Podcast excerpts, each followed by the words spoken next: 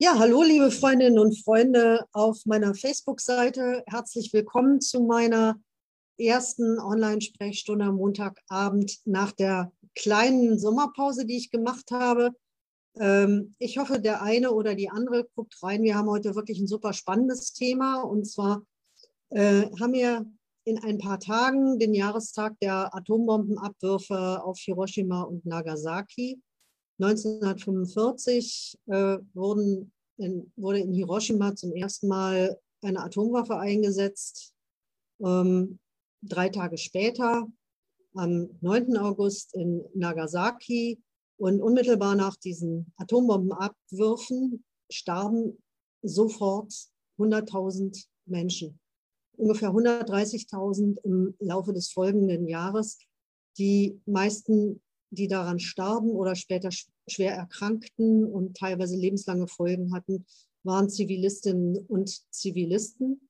Und ähm, zum Glück sind das die einzigen Beispiele bisher, die wir haben für Atomwaffeneinsätze. Was wir aber durchaus sagen können, ist, dass äh, wenn heute Atomwaffen eingesetzt würden, das sehr viel gravierendere Folgen haben würde. Da können wir heute drüber sprechen. Äh, aber wir wollen auch nicht nur, sage ich mal, negative Stimmung verbreiten, sondern äh, uns geht es darum, mir geht es darum, auch ein bisschen Mut zu machen, dass man eben persönliches Engagement und gemeinsame Aktion auch einsetzen kann, um sich mit solchen Themen zu befassen und dafür zu sorgen, dass die Atombomben, äh, die wir hier in Deutschland noch haben, in Büchel, nämlich in der Eifel, dass die abgeschafft werden. Und dafür habe ich einen besonderen Gast eingeladen. Ich begrüße ganz herzlich Clara Tempel. Clara ist Mitbegründerin des jungen Netzwerks für politische Aktion, UNEPA. Und äh, wir haben uns kennengelernt, da saß die Clara im Knast, in Hildesheim im Frauenknast, wo ich sie besucht habe, äh, wo sie eine Strafe abgesessen hat, weil sie gemeinsam mit anderen Aktivistinnen und Aktivisten eingedrungen ist in diesen Atomwaffenstandort in Büchel, um gegen diese diesen Skandal, dass wir eben in Deutschland immer noch Atomwaffenlagern haben und dass deutsche Soldaten, Soldatinnen und Soldaten der Bundeswehr ähm, des dortigen Tornado-Geschwaders eben mit diesen Waffen auch konkret den Atomkrieg üben und vorbereiten. Hallo Clara, wie geht's dir? Äh, hallo, äh, vielen Dank für die Einladung. Äh, mir geht sehr gut. Ich freue mich, heute Abend hier zu sein und ähm, ja, bin gespannt auf alle Fragen. Ja, nochmal für unsere äh, Zuschauenden auf Facebook. Ihr könnt euch an der Diskussion beteiligen. Also Clara und ich werden jetzt hier gleich uns ein bisschen unterhalten. Und wenn ihr das Gefühl habt, äh, euch interessiert was besonders, stellt gerne Fragen oder Anmerkungen in den Chat, also in die Kommentarspalten auf Facebook. Wir beobachten so nebenbei, äh, was sich auf Facebook tut und versuchen, eure Fragen dann auch aufzugreifen und soweit uns das möglich ist, zu beantworten. Ähm, Clara, äh, UNEPA habt ihr vor ein paar Jahren schon oder vor vielen Jahren eigentlich schon gegründet. Da warst du 17, habe ich gehört. Das ähm, finde ich total sympathisch. Bin auch ähm, mit 15 aktiv geworden in der Friedensbewegung. Aber damals waren natürlich ähm, Atomwaffen auch ein riesiges Thema. 1979 NATO-Aufrüstungsbeschluss, Station, geplante Stationierung neuer Mittelstreckenraketen in Deutschland. Ähm, der Kalte Krieg auf dem Höhepunkt und äh, die Militärs waren äh, sozusagen dabei, auch äh, Einsatzszenarien für immer neue und immer mehr Atomwaffen zu entwickeln. Und eigentlich hatten wir so nach 1989, 90 gedacht, naja, Kalter Krieg ist jetzt vorbei. Jetzt haben wir noch eine gute Chance, die Atomwaffen abzuschaffen. Und äh, wie kommst du als junger Mensch darauf, dich zu diesem Thema zu engagieren? Was bewegt dich da?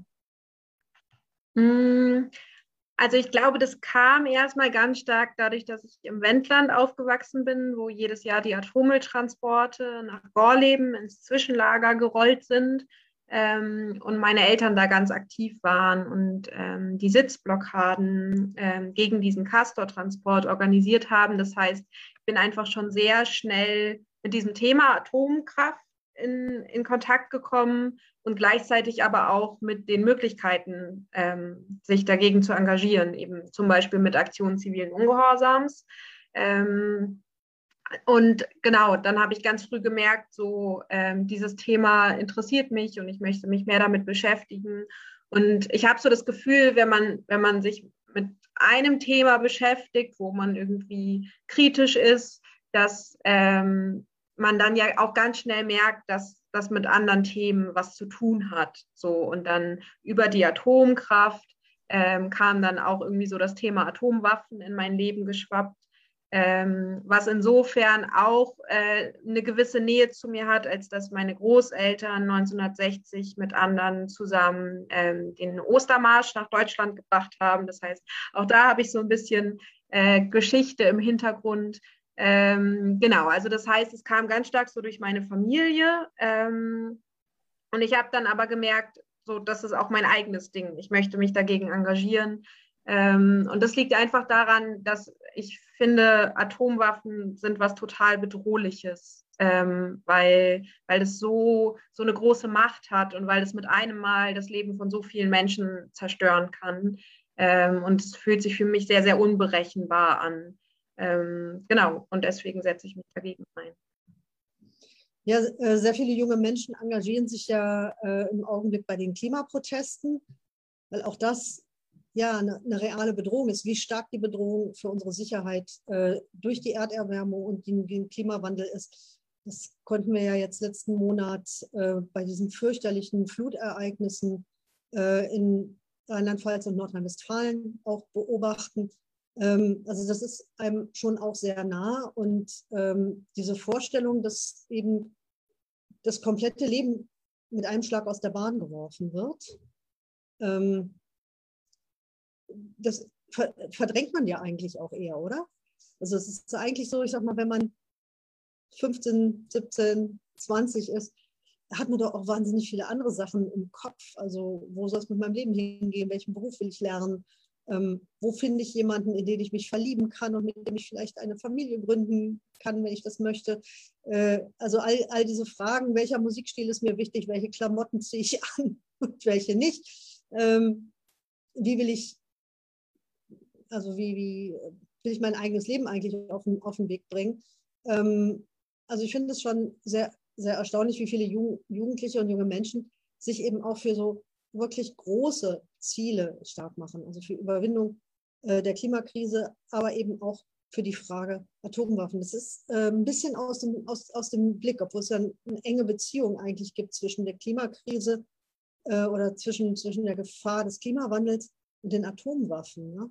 Das ähm, wird mir immer wieder deutlich, dass das völlig aus dem, völlig aus dem Blick ist, weil die Pariser ähm, Klimaverhandlungen das ganze Militär rausgenommen haben mhm. aus, der, aus, der, äh, aus den Klimazielen und noch nicht mal in der internationalen Klimaberichterstattung äh, die Verpflichtung besteht, über ähm, die, die Emissionen des Militärs zu sprechen. Und ähm, ja, das äh, ähm, finde ich insofern umso erstaunlicher, dass du und deine äh, Gruppe, dass ihr euch eben auch gegen die Atomwaffen einsetzt.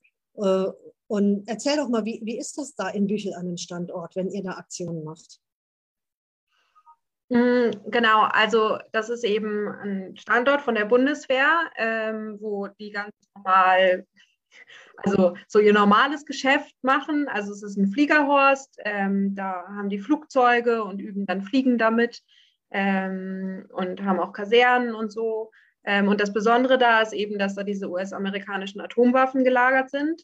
Ähm, genau, und wir haben eben in den letzten Jahren öfter mal Blockaden ähm, da an diesem Militärstützpunkt gemacht. Das heißt, wir haben von außen die Zufahrtsstraßen blockiert, ähm, so dass die MitarbeiterInnen bzw. die SoldatInnen da ähm, nicht mehr reingekommen äh, sind und haben damit eben den reibungslosen Betrieb ähm, von diesem Fliegerhorst gestört.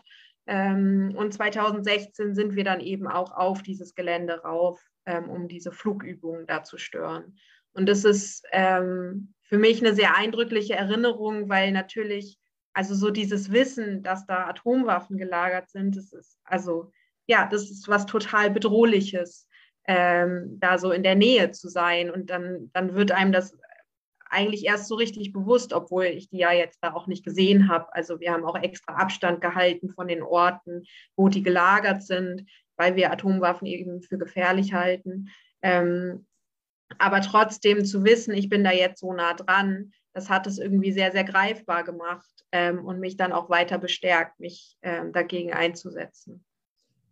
Also man, man staunt ja auch. Ich meine, viele Leute wissen überhaupt nicht, dass es in Deutschland noch diese Atomwaffen gibt. Die Bundesregierung weigert sich ja auch, uns als Abgeordneten darüber Auskunft zu geben. Also ich frage ja immer regelmäßig nach. Äh, und jedes Mal kriege ich die Antwort, ähm, dass man äh, über, dass man an der nuklearen Teilhabe im Rahmen der NATO, so nennt sich das, festhält. Also diese Atom Bomben gehören ja nicht der Bundeswehr oder der Bundesregierung, sondern die gehören nach wie vor den US-Streitkräften. Aber trotzdem üben die Tornado-Piloten in Büchel ähm, im Bundeswehrstandort eben mit diesen Atomwaffen, also diese Atomwaffen einzusetzen und mit ihren Tornados, die im äh, Kriegsfall dann eben auch in ein Ziel zu bringen, sie dort abzuwerfen und damit sozusagen den Weg der Selbstvernichtung der Menschheit äh, in Gang zu setzen. Anders, anders kann man das nicht sagen. Ja? Trotzdem, ähm, wir haben ja als Abgeordnete auch umfangreiche Auskunftsrechte gegenüber der Bundesregierung. Aber an diesem Punkt mauern sie immer. Also mhm. alle wissen, dass in Büchel diese Atomwaffen liegen, aber die Bundesregierung spricht nicht darüber.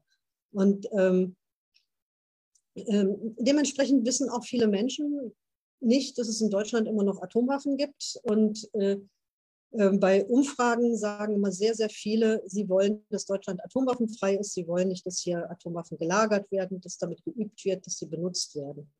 Ähm, und trotzdem ist es irgendwie, das ist so ein dauerhafter Skandal, der kaum wahrgenommen wird. Ne? Wenn ich mir überlege, äh, war das nicht sehr beängstigend zu erleben, dass ihr da einfach reingehen konntet in diesen Flieger Horst, wo ihr wusstet, da liegen Atomwaffen.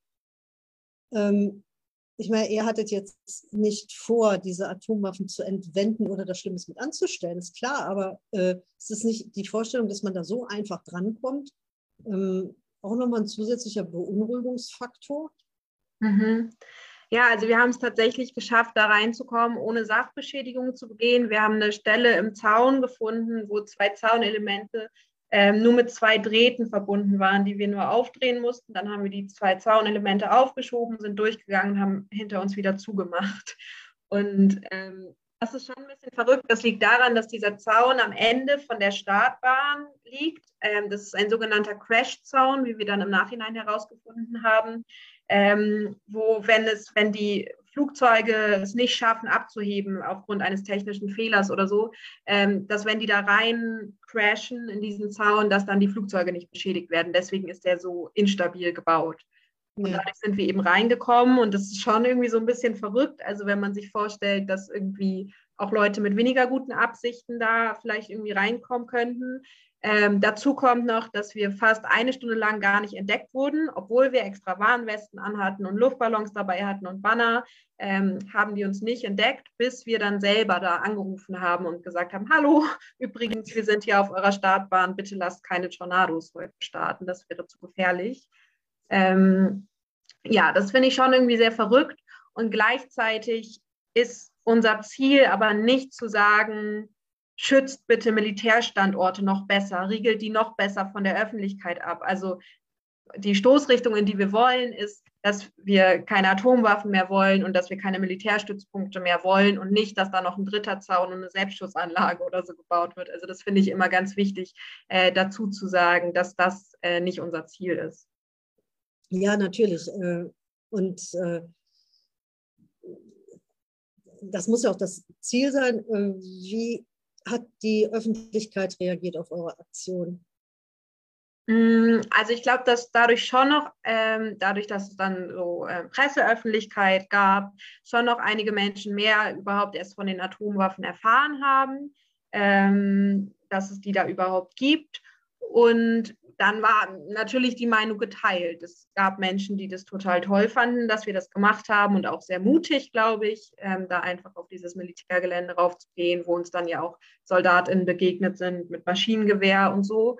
Ähm, und die das auch gut fanden, so ein bisschen so einen Schritt weiter zu gehen als diese Blockaden. Also die Blockaden sind natürlich auch schon ein ganz wichtiges Mittel, ähm, aber da dann tatsächlich nochmal reinzugehen und da dieses Starten der Tornados zu üben, ist ja noch so ein bisschen unmittelbarer gegen das Unrecht. So, also da gab es auch sehr viel Zuspruch und gleichzeitig gab es natürlich auch viel Ablehnung ähm, einfach insgesamt für, für solche Aktionen, dass wir uns da über geltende Gesetze hinwegsetzen, dass wir da Hausfriedensbruch begehen. Ähm, da gibt es natürlich immer Menschen, die das nicht verstehen oder nicht gutheißen. Mhm. Aber ihr meint, dass das gerechtfertigt ist und habt da eure Gründe für. War, äh, womit rechtfertigt ihr diese ähm, Überschreitung von Gesetzen? Wir rechtfertigen das damit, dass wir, also abgesehen von dem, dass ich finde, mit gesundem Menschenverstand äh, sollte klar sein, dass es keine Atomwaffen auf dieser Welt geben sollte. Aber abgesehen davon äh, kann man das eben auch juristisch rechtfertigen äh, mit dem rechtfertigenden Notstand.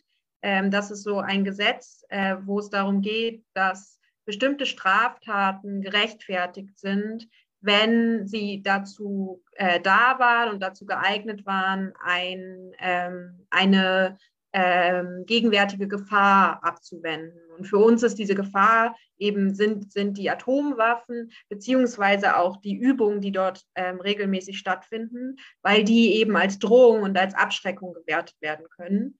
Ähm, und rechtlich gesehen ist eine Drohung schon ein Akt der Gewalt.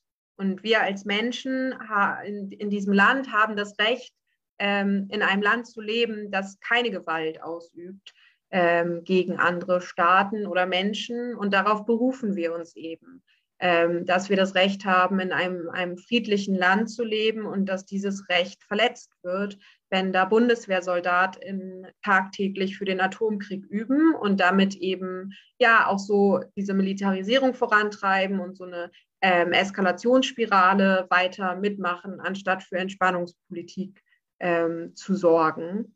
Ähm, genau, und deswegen halten wir diese Aktion für gerechtfertigt, weil wir äh, mit diesem Mittel des zivilen Ungehorsams da an diesem Tag diese Gefahr ähm, sozusagen gebannt haben für den kurzen Moment, ähm, weil in dem Moment, wo wir da auf der Start waren, ähm, keine Übungsflüge für den Atomkrieg stattfinden konnten.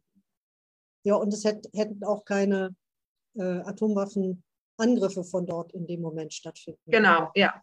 Und das Ganze kriegt ja jetzt noch eine aktuelle Brisanz. Ähm, US-Präsident Biden, also man muss vielleicht vor, vorweg nochmal sagen, dass die ähm, US-Atomkriegsstrategie, also die Nuclear Review, die äh, vor, einigen, äh, vor einigen Jahren ja auch erneuert worden ist, nach wie vor den Ersteinsatz von Atomwaffen einsieht, also äh, vorsieht, also auch wenn ein potenzieller Gegner keine ähm, Atomwaffen eingesetzt hat, dass man sich vorbehält, Atomwaffen einzusetzen. Und kürzlich hat äh, ja US-Präsident Biden sogar damit gedroht, dass man auf einen Cyberangriff möglicherweise mit Atomwaffeneinsatz reagieren könnte, ähm, was ich ähm, wirklich total hanebüchen finde.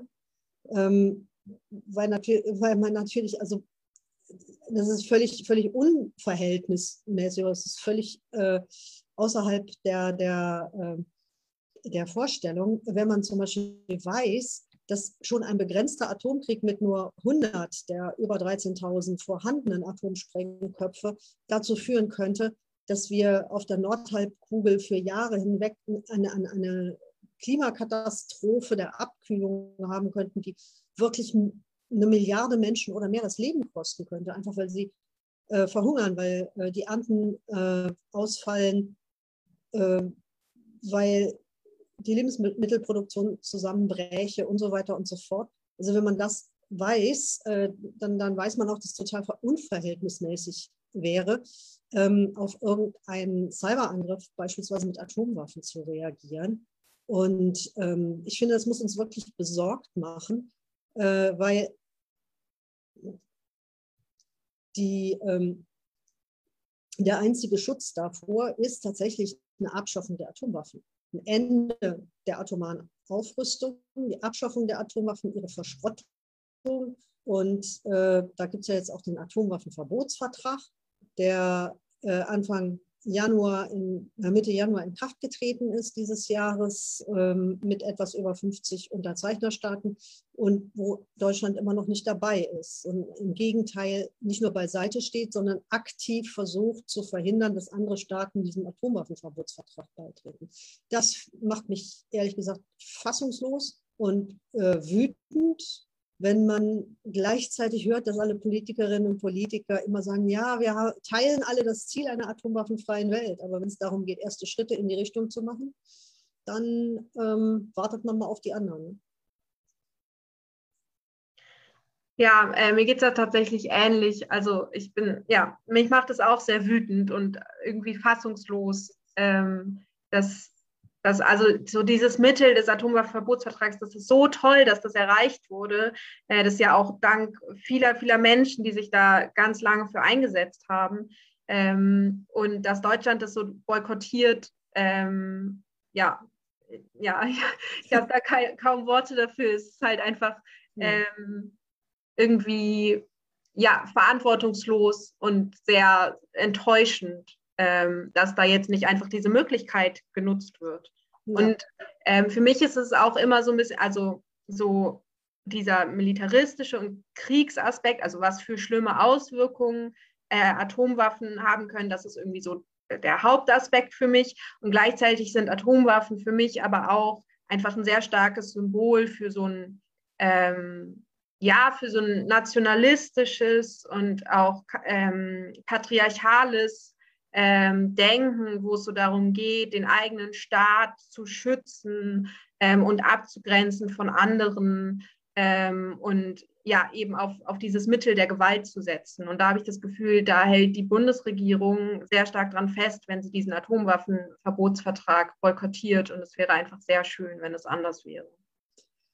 Ja, Heiko Maas zum Beispiel ist da äh, nach außen hin ein großer Fan von feministischer Außenpolitik. Aber immer wenn ich ihm erkläre, dass feministische Außenpolitik zum Beispiel auch heißen würde, dem Atomwaffenverbotsvertrag beizutreten, weil die Auswirkungen von Atomwaffen Frauen und Mädchen nochmal auf eine ganz besonders äh, harte Art und Weise betreffen würden, ähm, duckt er sich wieder weg. Das ist, ja. äh, ist wirklich ähm, erschütternd. Ja, also das äh, finde ich kann man auch überhaupt nicht mehr rechtfertigen. Und ähm, meiner Ansicht nach äh, geht es auch bei den Atomwaffen nicht, ähm, nicht nur darum, bestimmte Kriegsszenarien durchzuspielen, sondern du hast es richtig angesprochen, das ist eine Frage der Machtprojektion. Also diese nukleare Teilhabe bedeutet eben für die äh, ähm, Regierungspolitik in Deutschland, dass man sich sozusagen einer bestimmten ähm, Art der Machtausübung zur Verfügung stellt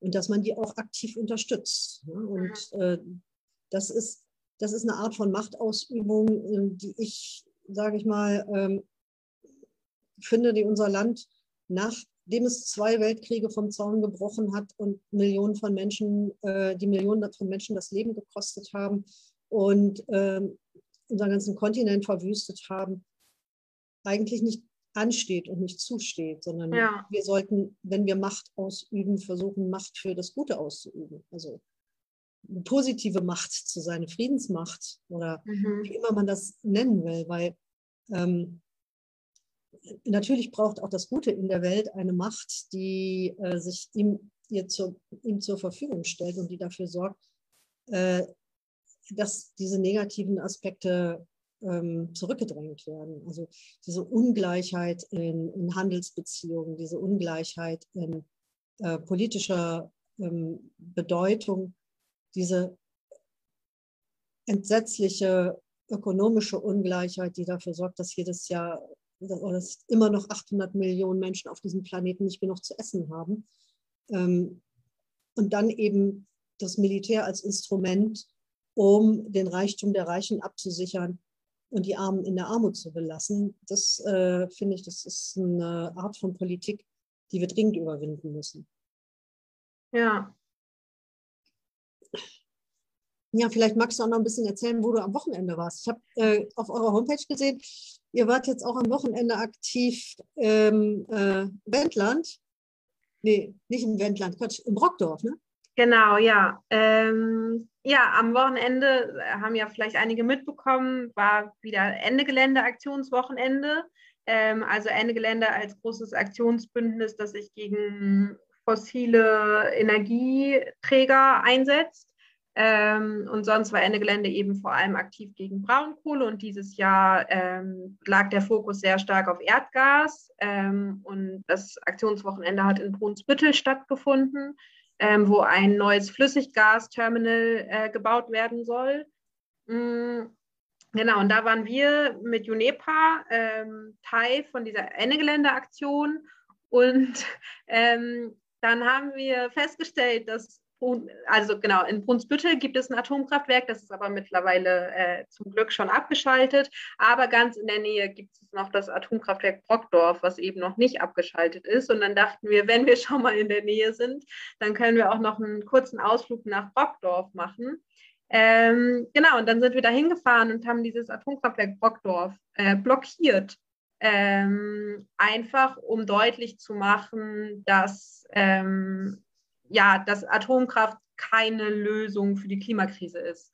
Weil das ja schon irgendwie so, ein, so eine Argumentation ist, die jetzt immer stärker wird, haben wir das Gefühl, ähm, wo wir einfach sehr auf der Hut sein müssen, dass, dass Atomkraft jetzt nicht als Alternative ähm, zur Kohle oder zu fossilen Energien propagiert wird, sondern dass ganz klar es muss beim Atomausstieg bleiben, es müssen auch ähm, alle Atomanlagen in Deutschland abgeschaltet werden, nicht nur die Atomkraftwerke. Und es braucht dann einfach ja, erneuerbare Energien und wir müssen endlich äh, irgendwie ja, das fossile und atomare Zeitalter beenden. Ja, das, äh, auch, auch, auch das ähm, äh, ehrt euch sehr, dass ihr auch da nochmal drauf aufmerksam macht. Ich sage ja immer, der Atomausstieg ist nicht vollständig, solange nicht nur das nicht das letzte Atomkraftwerk vom Netz ist, sondern auch die äh, gesamte Atomindustrie in Deutschland äh, auf dem Müllhaufen der Geschichte landet. Ja. Also im Münsterland, wir, ich lebe ja hier in so einem Dreieck von äh, verschiedenen Atomanlagen, also das äh, Zwischenlager in Ahaus, was sich irgendwie mehr und mehr zum Endlager entwickelt. Äh, das ist hier bei uns in der Nähe. Dann ist in der Nähe die Urananreicherungsanlage in Gronau wo im Übrigen ähm, die Blaupausen herkommen äh, für das pakistanische und das iranische Atomwaffenprogramm. Also ähm, für die Atomwaffenentwicklung braucht man angereichertes, hoch Uran. Das heißt, man braucht eine Urananreicherungsanlage und ähm, die Unterlagen für, äh, für, das, für das pakistanische und für das iranische Atomprogramm, die für die Urananreicherung, die sind eben in Gronau geklaut worden und dort äh, dann hingeschafft worden. Ja, also das heißt, also, ähm, man kann sagen, die pakistanische Atombombe äh, ist äh, zum Teil made in Germany. Und die ähm, und ein Stück weiter nördlich ist das ähm, Atomkraftwerk und die Brennelementefabrik Lingen. Und ein Atomausstieg der dann bedeutet, dass die Brennelementefabrik in Lingen auf der Basis von angereichertem Uran aus Gronau ähm, Brennelemente herstellt, die dann zum Beispiel nach Belgien oder Frankreich oder in andere Länder verkauft werden. Äh, das ist kein Atomausstieg und das ist nicht, äh, das ist nicht nachhaltig und äh, deswegen gehen wir auch Sonntag in Gronau wieder auf die Straße und demonstrieren dagegen die Urananreicherungsanlage. Ich hoffe, dass ganz viele Leute kommen. Ja, Werbeblock, Sonntag, ähm, 14 Uhr, Gronau, äh, Demo gegen die, Atom, äh, gegen, gegen die Atomindustrie, gegen die Urananreicherungsanlage von Urenco. Ähm, ja, worüber können wir noch reden? Ähm, wir hatten ja so ein bisschen angefangen bei der Frage, warum Jugendliche, junge Menschen sich auch mit Atomwaffen beschäftigen sollten. Für mich ist das ähm, wirklich, macht, macht es total Mut, wenn ich sehe, dass, dass ihr das macht und dass ihr euch da äh, einsetzt, weil ich immer so das Gefühl habe, oh mein Gott, ich bin jetzt hier seit 40 Jahren quasi immer die Jüngste bei solchen Friedensaktivitäten. Und ähm, klar, es ist das Recht jeder Generation, auch seine, ihre eigenen Themen zu setzen, aber letzten Endes ähm, ist es ja nach, nach wie vor so, dass die Frage, äh, wie wir nach außen Politik machen, also wie wir uns in der Welt positionieren und wie, ob wir Kriege führen oder ob wir Friedenseinsätze machen oder so, das ist ja eine Frage, die äh, eigentlich die Generationen auch verbinden sollte. Ich habe, ähm, ich weiß noch, wie ich deinen äh, Großvater kennengelernt habe. Das war ganz lustig. Wir waren in äh, Hannover, glaube ich, auf dem Kirchentag und ich habe da meinen Infostand aufgebaut und dann kam jemand daher und stellte sich vor, hallo, ich bin der Konrad, äh, Konrad Tempel, ich bin hier na am Nachbarstand.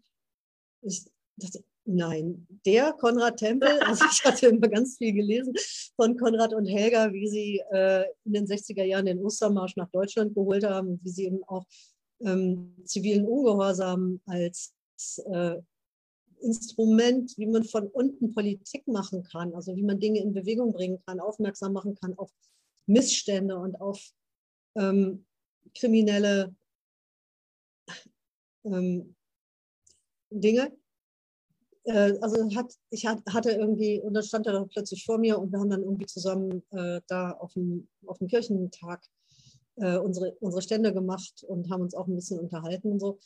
Ähm, ich finde das, find das wirklich sehr beeindruckend, äh, wenn du sagst, dass es sozusagen bei euch in der Familie weitergegeben wird. Aber das hat ja auch nicht jeder. Das ist ja auch nicht irgendwie, es wird einem ja nicht unbedingt in die Wiege gelegt. Ähm, von daher finde ich äh, auch nochmal spannend zu fragen, wie findet ihr euch denn? Also wie kommt ihr zueinander als junge Menschen, wenn ihr sagt, wir wollen ja eine Aktion machen in Brockdorf oder in Büchel oder wo auch immer? Ähm, das braucht ja bestimmt auch ein bisschen Vorbereitung. Mhm. Ähm, ja, also es ist tatsächlich so, dass ich mir diese Frage auch ein bisschen stelle. Also so dieses, ähm, wie kommen junge Menschen dazu? Wie können wir auch junge Menschen mobilisieren? Ähm, wie können wir jungen Menschen deutlich machen, dass das Thema wichtig ist? Ähm, weil, also so, ja, wir haben jetzt UNEPA so als Gruppe und wir machen auch wirklich sehr viele Aktionen und schaffen auch viel, aber wir sind schon sehr wenige Menschen. Also es wäre einfach sehr schön, wenn wir mehr Menschen wären. Ähm, und gerade so im Vergleich mit dem Klimathema ist es halt, ja, also es ist schon deutlich, dass, dass das, das Klimathema gerade das große Thema ist. Und es ist auch total gut. Und ich finde es auch ähm, eine ganz tolle Leistung von der Klimagerechtigkeitsbewegung, wo ich mich ja auch dazu zähle. Also so, ähm, ich bin ja nicht nur Teil der Friedensbewegung, ähm, dass, dass die Klimagerechtigkeitsbewegung es geschafft hat, ähm, das Thema so auf die Tagesordnung zu setzen und auch so ein Betroffenheitsgefühl herzustellen, dass Menschen das Gefühl haben, ah, das ist ein Problem, was auch mich betrifft ähm, auch wenn das manchmal sehr schmerzlich ist, wie jetzt irgendwie, wenn das halt zu Extremwetterereignissen kommt oder so. Ähm, und da habe ich das Gefühl, da ähm, das ist für die Friedensbewegung oder die antimilitaristische Bewegung einfach noch schwierig, dieses Betroffenheitsgefühl herzustellen. Weil für junge Menschen ist Krieg, habe ich das Gefühl, wirklich was, was ganz, ganz weit weg ist. Also so für Leute, die die nach 1990 geboren sind, nach Ende des Kalten Krieges, das ist halt wirklich was, was man im Geschichtsunterricht lernt und irgendwie vielleicht von seinen Eltern oder Großeltern äh, erzählt bekommt. Ähm, aber das ist was, wo, glaube ich, wenige das Gefühl haben, dass das was mit ihrem eigenen Leben zu tun hat. Und das macht es einfach sehr schwer, ähm, Leute äh, ins Boot zu holen dafür. Insofern ist das für mich auch so ein bisschen eine offene Frage.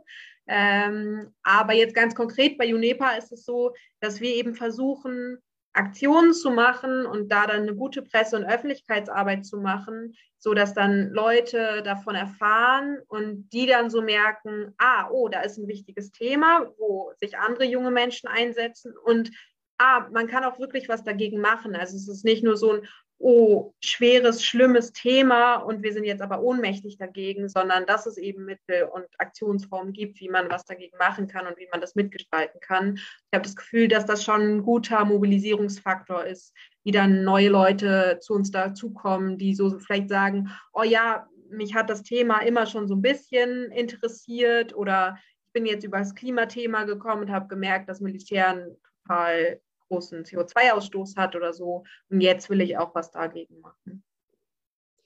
Das äh, hat auch wieder eine Berührung mit meiner eigenen Geschichte. Also äh, die Friedensbewegung in den 80er Jahren ist, ähm, sag mal, die Initialzündung war tatsächlich eine relativ kleine Demonstration, also aus der damaligen, äh, aus der späteren Perspektive, dann eine relativ kleine Demonstration ähm, unter dem Motto Gegenrüstung und Atom, die 1980 äh, in Lingen stattgefunden hat, also da auch am, Standort des Atomkraftwerks, ähm, wo das erste Mal die klassischen Friedensgruppen, also ich war da in der, in der DFGVK aktiv, zusammengekommen sind mit äh, so größeren Umweltorganisationen ähm, wie dem äh, Bundesverband Bürgerinitiativen Umweltschutz, der jetzt auch am Sonntag da in Gronau wieder äh, mit dabei sein wird, wo ich inzwischen auch Fördermitglied bin.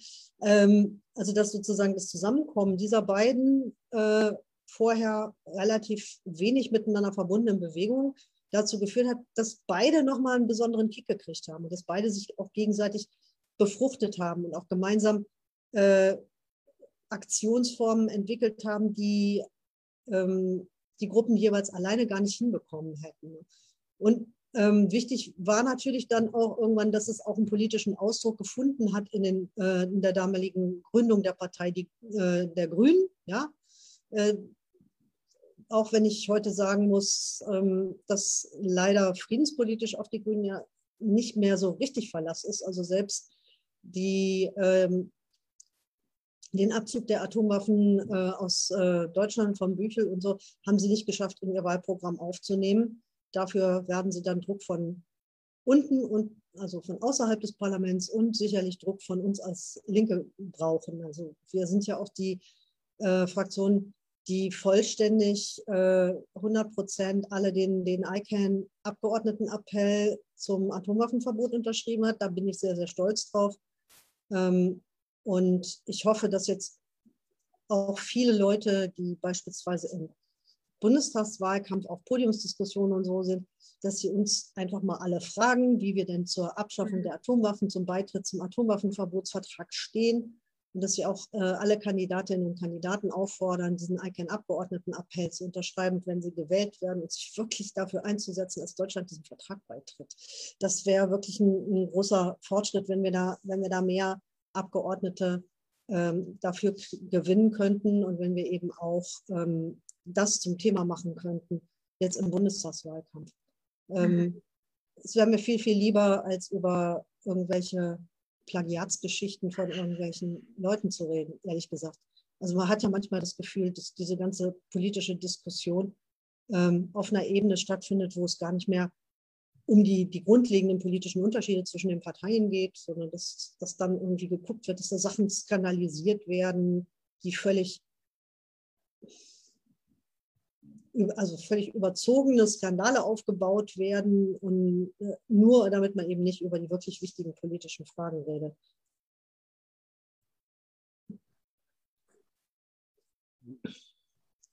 Ja, äh, ich gucke mal in den Chat. Das sieht alles so aus, als gibt es hier keine, keine Fragen. Dann müssen wir halt einfach weiterreden. Das heißt für mich, dass ihr es einfach spannend findet, worüber wir sprechen.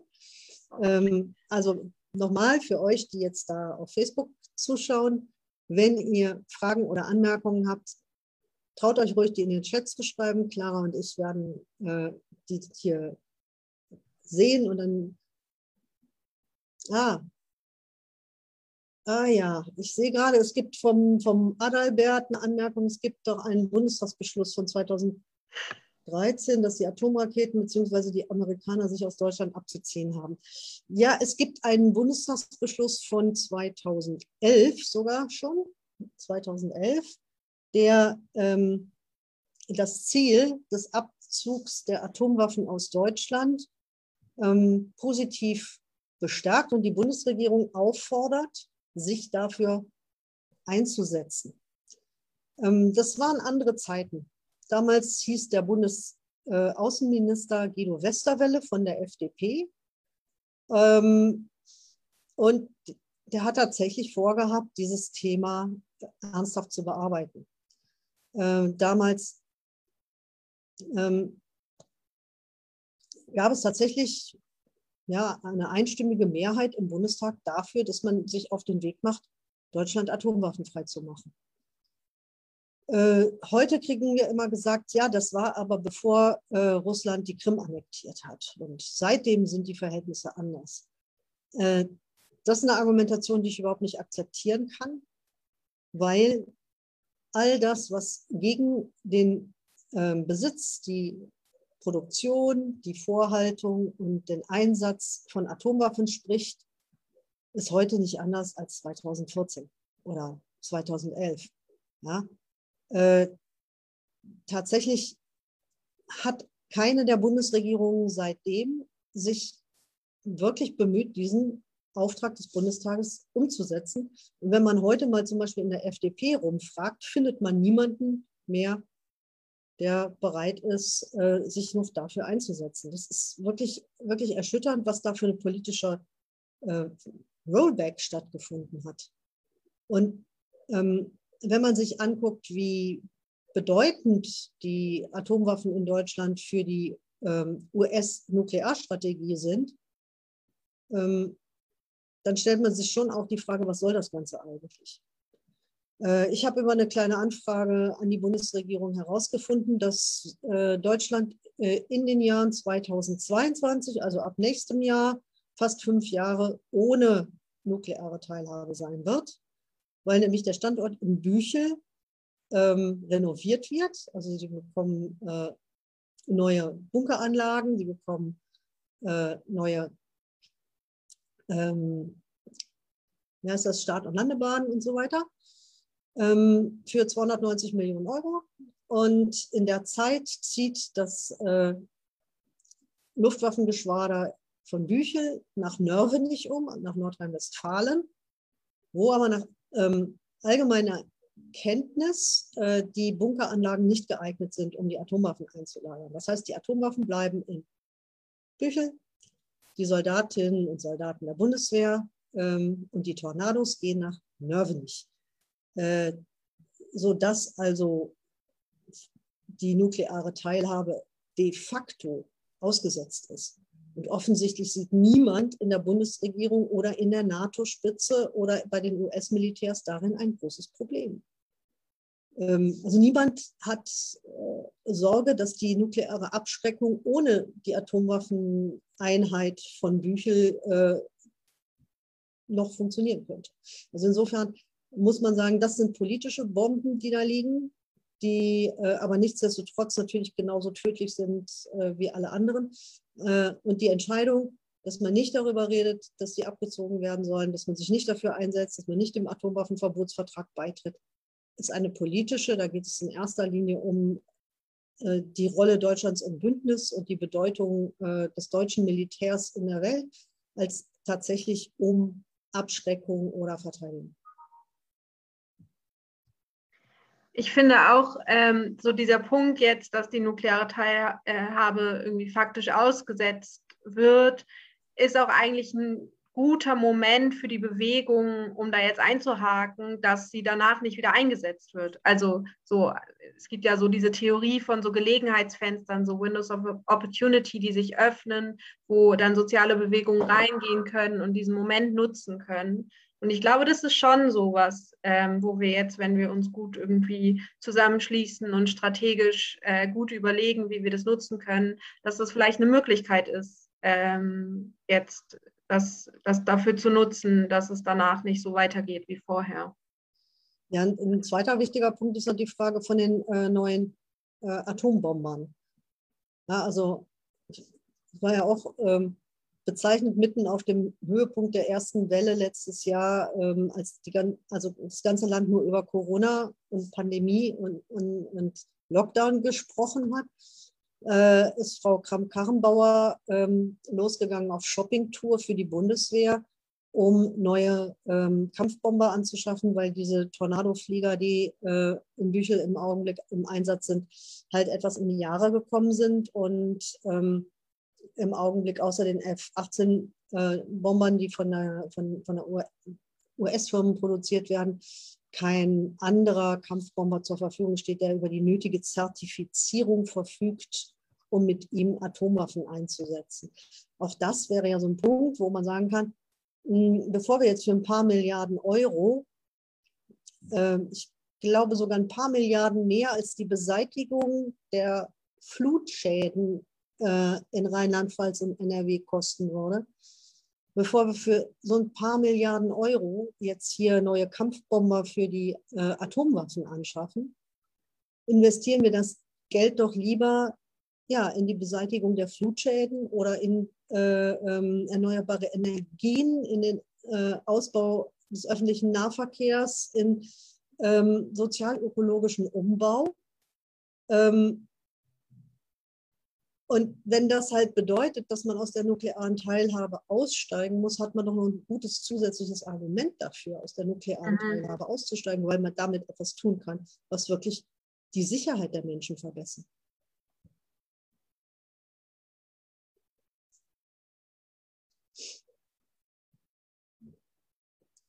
Das ist ja auch sowas. Ähm, Atomwaffen sind ja sehr, sehr teuer. Äh, und zwar in jeder ihrer Lebensphasen. Also die brauchen natürlich besondere ähm, Flugzeuge, die brauchen besondere Bunkeranlagen, in denen sie gelagert werden. Die brauchen besondere Soft- und Hardware. Sie brauchen besonders ausgebildete Pilotinnen und Piloten, besonders ausgebildete Soldaten für den Einsatz. Ähm, also selbst wenn sie nicht eingesetzt werden, sind sie ja, ähm, sind sie ja in dem Sinne Vernichtungswaffen, weil sie eben äh, Ressourcen binden, die wir eigentlich dringend an anderer Stelle brauchen würden. Ne? Ja, das finde ich schon auch einen wichtigen Punkt, so diese Frage, wofür wollen wir als Gesellschaft eigentlich Geld ausgeben? Und halt immer zu sagen, wir haben kein Geld dafür und dafür und irgendwie ähm, Klimaschutz geht nicht, weil wir zu wenig Geld haben oder es gibt keine Alternativen zu gewaltvollen Konfliktaustragungen, sowas zu sagen, wenn wir eigentlich das Geld, was wir in Militär stecken würden, in genau diese Alternativen stecken könnten. Also natürlich äh, braucht es noch, noch ganz viel Entwicklung bei irgendwie, weiß nicht, zivilem Friedensdienst oder so. Also da gibt es ja fertige Konzepte und gleichzeitig musste aber auch noch ganz viel weiter reingesteckt werden, damit es irgendwie in einem großen Ausmaß gut funktionieren kann. Ähm, aber es wird halt einfach nicht getan. Da werden halt einfach andere Prioritäten gesetzt. Und wenn wir einfach mal das ganze Geld, äh, was in diese irgendwie ja, zerstörerischen und vernichtenden Technologien gesteckt wird, äh, in positive und konstruktive Projekte stecken würden, dann wären wir, glaube ich, schon ein ganzes, ganzes Stück weiter. Ja, das wird ja auch, denke ich, noch äh, ein Thema werden beim Bundestagswahlkampf. Wo sind eigentlich unsere politischen Prioritäten? Wo mhm. wofür geben wir Geld aus? Wofür geben wir gerne Geld aus? Ähm, ich mache auch die Erfahrung, dass bei allen positiven Dingen, die wir vorschlagen, da heißt es immer, dafür ist kein Geld da. Also ähm, beispielsweise eine wirklich bedarfsdeckende, armutsfeste Grundsicherung, Mindestsicherung äh, für Menschen in, in, Erwerbslosigkeit oder für Menschen, äh, die deren Rente nicht ausreicht, da wird dann immer gesagt, ja, dafür ist kein Geld da. Ähm, aber wenn die Rüstungsindustrie ähm, neue Vorschläge hat, was die Bundeswehr alles anschaffen könnte, dafür ist dann immer sehr schnell sehr viel Geld da, ob das bewaffnete Drohnen sind, diese Atombomber oder ähm, Kampfschiffe und so weiter und so fort. Ähm, das ist so eine Schieflage einfach, wo ich, wo ich sage, das kann ich doch niemandem mehr erzählen. Also ich kann doch nicht den Leuten, äh, die jetzt da in der, äh, in der Eifel oder im, äh, im Rheinland wirklich ihre komplette Existenz verloren haben, kann ich doch nicht sagen, dafür, dass du wieder was, was hast, wo du wohnen kannst, oder dafür, dass dein Gewerbe äh, ähm, wieder aufgebaut wird, was jetzt zerstört worden ist, dass dein Einkommen wieder geschaffen wird. Dafür haben wir kein Geld, aber wir haben Geld, um neue Atombomber anzuschaffen. Ja.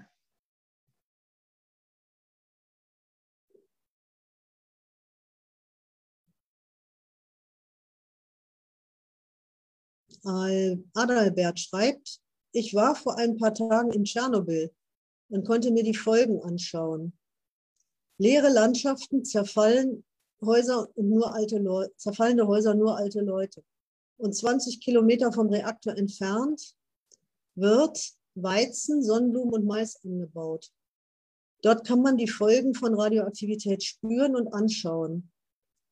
Das Positive war dort, dass es wirklich unberührte Natur gibt. Dort durfte man nicht rechts und links von der Straße weggehen und man durfte keine Pilze sammeln und keine Tiere jagen. Ja, äh, ich bin auch total dafür, dass wir äh, Räume schaffen, in denen die Natur sich unberührt entfalten kann. Aber äh, ähm, Atomenergie und Atomwaffen sind wirklich das falsche Instrument dafür. Also besser wäre es doch, wenn wir uns ähm, lieber darüber verständigen, welche Räume wir der Natur sonst zurückgeben. Also beispielsweise solche Fliegerhorste könnte, können mhm. auch sehr, sehr gut von der Natur wieder erobert werden. Ähm, und wir sehen aber halt leider im Augenblick den total entgegengesetzten Trend, dass also Gelände, was schon freigegeben war, was entweder äh, der Natur zurückgegeben werden sollte oder für die Menschen genutzt werden sollte als Wohnraum oder für, als Gewerbegebiet oder sonst irgendwas, dass die jetzt alle wieder von der Bundeswehr beansprucht werden nach und nach. Ja, das ist auch zum Beispiel, also so auf Truppenübungsplätzen gibt es ja auch oft total tolle Natur, weil das eben ein abgegrenzter Bereich ist. Ähm, also zum Beispiel ähm, Wölfe gibt es ganz oft auf Truppenübungsplätzen, weil die da halt einen relativ geschützten Raum haben, abgesehen von den Militärübungen. Ähm, aber also genau, wir haben eben schon öfter ähm, zum Beispiel am Truppenübungsplatz Altmark, am Gefechtsübungszentrum Aktionen gemacht, ähm, wo es auch äh, ganz tolle Natur auf diesem Platz gibt. Aber unsere Forderung ist eben, dass die, dieser Platz tatsächlich der Natur überlassen wird ähm, und nicht weiter durch die Bundeswehr irgendwie ähm, genutzt wird, weil ja die Bundeswehr auch einfach für ganz viel Naturzerstörung äh, verantwortlich ist. Also es gab ja vor ein paar Jahren diese, diese großen Moorbrände, wo ganze Ökosysteme zerstört wurden und ja auch noch ganz viel CO2 freigesetzt wurde. Da gibt es dann auch schon wieder die Brücke zum Klimathema. Ähm, und auch gerade dieser Punkt, so wofür nutzen wir eigentlich Raum? Ähm, Im Gefechtsübungszentrum, da in der Altmark, gibt es ja Schnöggersburg, diese Übungsstadt, ähm, die einfach eine Geisterstadt ist, äh, die nur dafür gebaut wurde, um Krieg zu üben. Und da gibt es dann ein Schwimmbad und ein Rathaus und ein Museum und ein Hotel und einen künstlichen Fluss und eine U-Bahn, einz, die einzige U-Bahn in, in Sachsen-Anhalt gibt es da, also den Schacht und die Station. Ähm, und das ist total verrückt, weil das einfach nur gebaut wurde, um da Krieg zu üben. Genau, ein afghanisches Elendsviertel gibt es da auch, ähm, wo, wo anderswo irgendwie Wohnraum fehlt und Menschen auf der Straße leben müssen. Und ja, ich finde es unfassbar, dass, dass die Bundeswehr dann diesen Raum zugesprochen bekommt und den nutzt, um Töten zu üben. Das ist wirklich, das ist wirklich absurd, ne? wenn man weiß, wie viele wie viele äh, Städte und Dörfer in Sachsen-Anhalt äh, kein Schwimmbad und keine Bibliothek mehr haben. Ja. Jetzt von der, von der U-Bahn ganz zu schweigen. Und wie dringend notwendig das wäre, ähm, die Kommunen besser auszustatten, damit sie eben genau diese grundlegenden Dienstleistungen für ihre Bürgerinnen und Bürger ähm, bereitstellen können. Äh, da kriegt man tatsächlich ja, so ein Gefühl dafür, wo je wirklich falsche Prioritäten gesetzt ja. haben.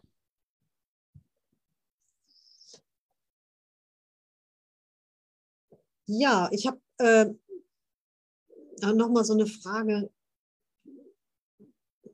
Du hast gerade auch gesagt, du überlegst dir auch natürlich, machst dir auch viele Gedanken darüber, wie man junge Menschen ähm, besser gewinnen kann, sich auch für das Friedensthema zu interessieren.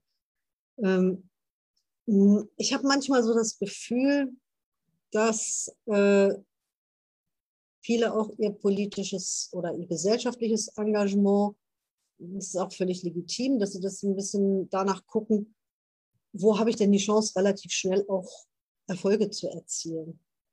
Und äh, dass da in, in, in dem Sinne die ähm, also Aktionen der Friedensbewegung nicht besonders attraktiv für junge Leute sind, weil sie das Gefühl haben, boah, da muss ich wahnsinnig dicke Bretter bohren. Mhm.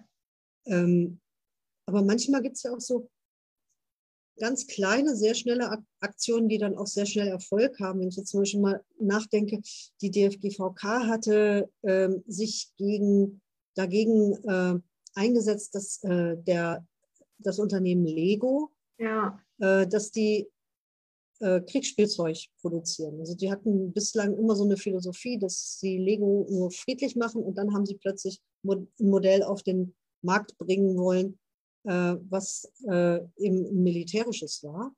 Und äh, da haben sie eine kleine Kampagne zu gemacht, die sehr, sehr schnell, sehr, sehr erfolgreich war, ähm, wo auch die ganze Lego-Community eingestiegen ist, weil die alle gesagt haben, oh, das ist dann nicht mehr unser Lego, wenn wir jetzt hier anfangen, auch ähm, äh, Waffensysteme zu produzieren.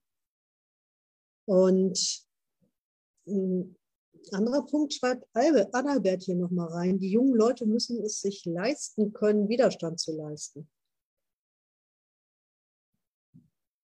Ja, ich glaube auch, also das ist natürlich schon auch so eine Privilegienfrage. Es wird ja auch gerade in Bezug auf die Klimagerechtigkeitsbewegung viel diskutiert, so wer, wer ist da eigentlich auf diesen Fridays for Future Demos, wer ist da repräsentiert, wer, wer spricht auch in der Öffentlichkeit, wer wird gehört.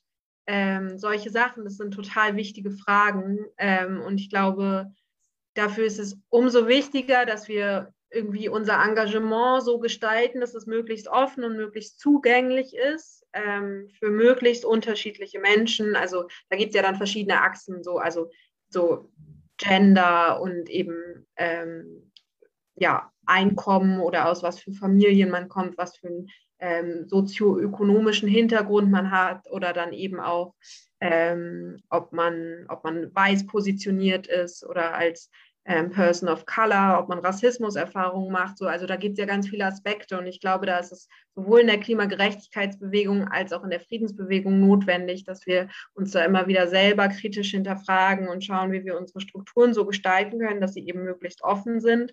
Und gleichzeitig finde ich es aber auch wichtig, auf einer politischen Ebene klar zu haben, dass wir ähm, mit der Klimagerechtigkeitsbewegung, mit der Friedensbewegung ja ähm, uns gegen Sachen einsetzen, die diese ähm, sozialen Ungerechtigkeiten verstärken. Also so Klimakrise und Krieg ähm, sorgt ja für soziale Ungerechtigkeit und reproduziert es auch. Ähm, das heißt, wenn wir irgendwie weiter damit machen und erfolgreich sind, dann kommen wir hoffentlich, das ist zumindest meine Vision, irgendwann in eine Gesellschaft, wo ein gutes Leben für alle möglich ist und dann diese Ungleichheiten auch nicht mehr so groß sind. Ja, wir hatten ja früher äh, auch mal so einen Slogan, ähm, der Krieg ist für die Reichen, die Armen stellen die Leichen. Ähm, und das ist ja so, dass wir auch durch die Fluchtbewegungen der letzten Jahre viele, viele Menschen in dieses Land bekommen haben, die einfach persönliche Erfahrungen mit Krieg und, und Gewalt und Unterdrückung auf eine ganz andere Art und Weise gemacht haben, als die meisten, die hier aufgewachsen sind. Ähm, ich fand zum Beispiel total beeindruckend, wir hatten jetzt eine äh, Demonstration von der Seebrücke bei uns hier in Emstetten und auf der Kundgebung hat ein äh, Geflüchteter aus Syrien immer sehr deutlich gesagt, äh, dass er schon die Frage hat, warum die deutsche Bundesregierung, die immer von Menschenrechten und, und Freiheit und Frieden spricht, warum sie es nach wie vor erlaubt, dass für viele, viele Millionen und Milliarden von Euro jedes Jahr Waffen aus Deutschland äh, exportiert in andere Länder geliefert werden, äh, dass das auch eine Frage ist, die, ähm, wo man sagen kann, ja, okay, hier unsere Gesellschaft scheint davon zu profitieren. Also das schafft ähm, Einkommen und Arbeitsplätze und äh, Bruttoinlandsprodukt. Ja? Ähm, aber die Folgen, die haben andere auszubaden. Und die merken, das merken wir eigentlich erst, wenn sie sozusagen dann in Form von Geflüchteten wieder zu uns zurückkommen und äh, dann eben auch die kritischen Fragen kommen. Warum lasst ihr das eigentlich zu? Mhm. Ähm, schiebt ihr dem keinen Riegel vor. Das finde ich, äh, ist, ist auch nochmal so ein Punkt, ähm, den man, glaube ich, im Kopf behalten muss. Also es ist, ist ja tatsächlich so, dass äh, ja, wir, wir spüren es nicht direkt. Also die Folgen unseres Handelns müssen andere ausbaden. Und äh, trotzdem sind wir ja auf einem Planeten und auf einer Erde, die äh, die negativen Folgen dieses Handelns irgendwie ja für alle dann auch wieder zurückspielt in irgendeiner mhm. Und ich glaube, wir müssen irgendwann mal verstehen, dass äh, für die wirklichen Bedrohungen unserer Sicherheit, also die Klimakrise, Pandemien, ähm, die Hungerkrise, die äh, Vernichtung von, von Artenvielfalt und natürlichem Reichtum, da wird es keine militärische Lösung für geben. Die kann es gar ja. nicht geben. Im Gegenteil, das Militär ist Teil des Problems und kann nicht Teil der Lösung sein. Ja. Deswegen müssen wir das überwinden und müssen zu einer neuen Art und Weise kommen, wie wir uns äh, auf diesem Planeten miteinander eine Zukunft schaffen. Mhm.